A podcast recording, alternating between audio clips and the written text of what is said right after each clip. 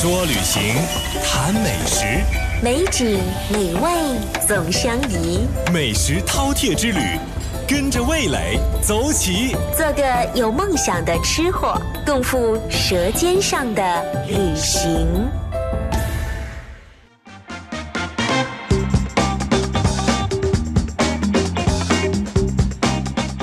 此刻您正在收听的声音是来自中央人民广播电台中华之声的《乐游神州》。各位好，我是白强。大家好，我是编辑林霞。哎，那今天呢，我们要在舌尖上的旅行当中呢，要去广东的赤坎，哎，吃吃那里的美食。说到广东，当然我们很自然会想到粤菜了。首先想到的就是哎，人流熙攘的老广州。但同样是地处珠三角的赤坎啊，街坊老店更是非常好寻的，像锅巴焦香的黄鳝煲仔饭啊，南宋宫廷秘方的啊古井烧鹅，当然还有驰名九州的粤式早餐等等等等，带着粤菜底蕴而又兼小镇特色的美食，带收音机前的各位一起去品尝一番吧。那说到粤菜呢，怎么能不提广式烧腊？提到广式烧腊，怎能不说古井烧鹅？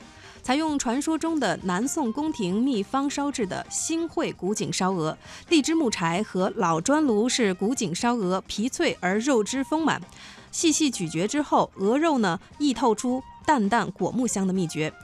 食用时往往要淋上烧鹅 切开时渗出的这个汤汁，而不蘸取其他的酱汁，才能够保持古井烧鹅入口时的原汁原味儿。是，那我们知道现在在北京也可以吃到呃古井烧鹅，但是我觉得那不是原汁原味儿。如果想吃到这个原汁原味儿的古井烧鹅，还得去这个赤坎了啊。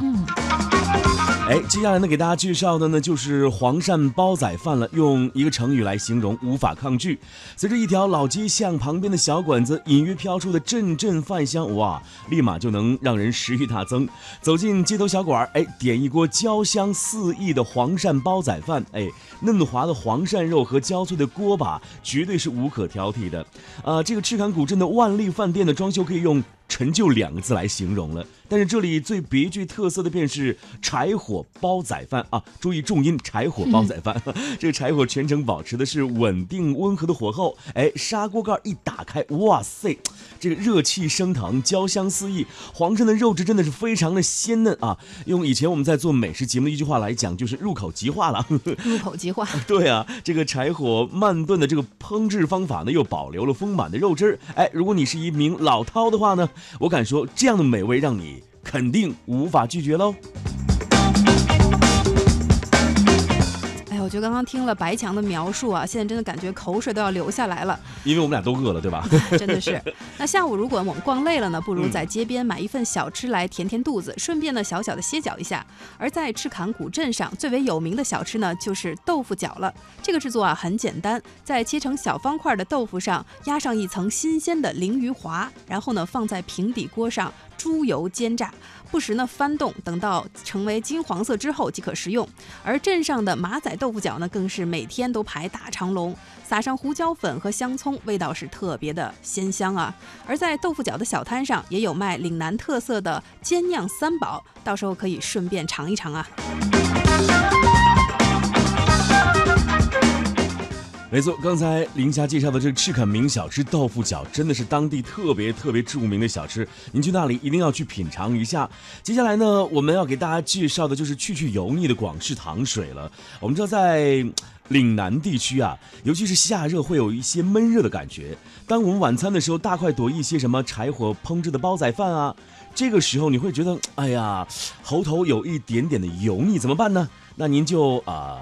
喝一口冰凉的广式糖水，由喉咙直到下腹部啊，直到 哇顺滑到腹腹部的时候是清甜爽透，直让您胸口的这个暑气啊是烟消云散。我要告诉您，在这个赤坎啊，最出名的当属已经开了二十多年的英记糖水店了。门面呢虽然小破旧，但是每天都是门庭若市，排队的饕客呢，当然用成语来形容是络绎不绝哇。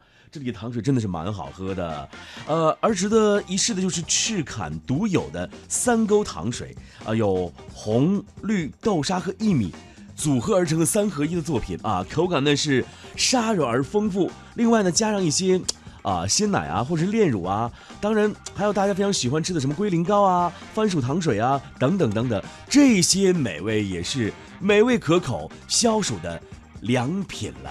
哎呀，我觉得如果是喜欢吃甜品的朋友，一定是 hold 不住的。当然，当然，不仅 hold 不住，我觉得尤其在这样一个炎热的夏天，可以给我们带来丝丝的凉意，让我们感受一下岭南的那种独特的美食韵味了。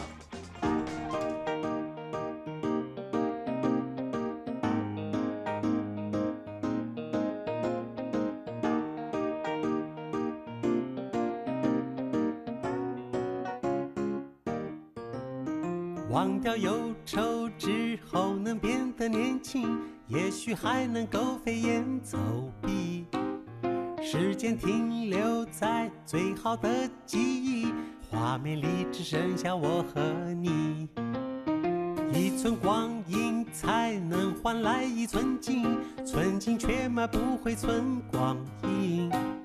所以不如开开心心，那些烦恼的事随他去。有人说要过奈何桥，你的笑才是灵丹妙药。吃下后什么都忘掉，立刻甩开烦恼。我送你离开，你别来找我。好聚好散吧，就嘿嘿，哎，不错。忘掉过去，才能向前奔跑。快看看我迷人的微笑。我送你离开，你追不上我。讲个冷笑话就嘿嘿，哎，不错。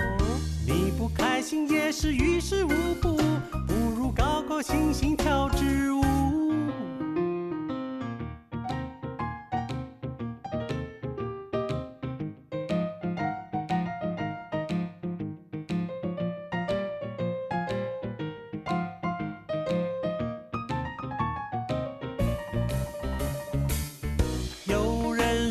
要过奈何桥，你的笑才是灵丹妙药。吃下后什么都忘掉，立刻甩开烦恼。我送你离开，你别来找我。好聚好散吧，就嘿嘿，哎，不错。忘掉过去，才能向前奔跑。快看看我迷人的